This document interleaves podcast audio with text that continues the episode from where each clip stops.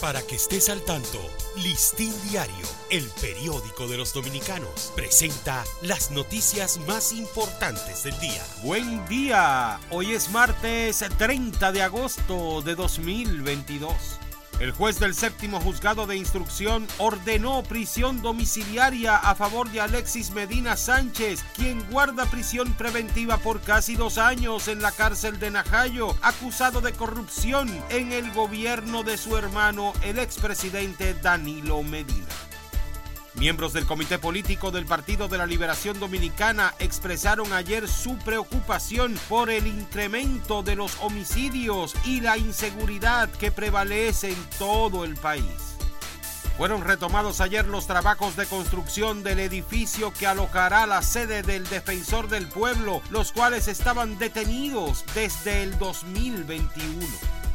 La Asociación Nacional de Empresas e Industrias de Herrera y la Confederación Dominicana de la Micro, Pequeña y Mediana Empresa aseguran por separado que las pequeñas industrias no están en condiciones ni capacidad de realizar un aumento salarial voluntario.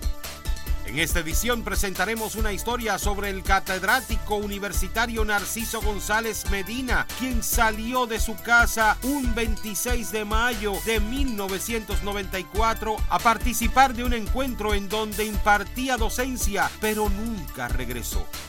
Entre enero y agosto de este año, más de 700 personas han muerto a causa de homicidios y feminicidios. Estos distintos tipos de violencia han acaparado la atención de la opinión pública y la ciudadanía por las causas y circunstancias en que se han cometido.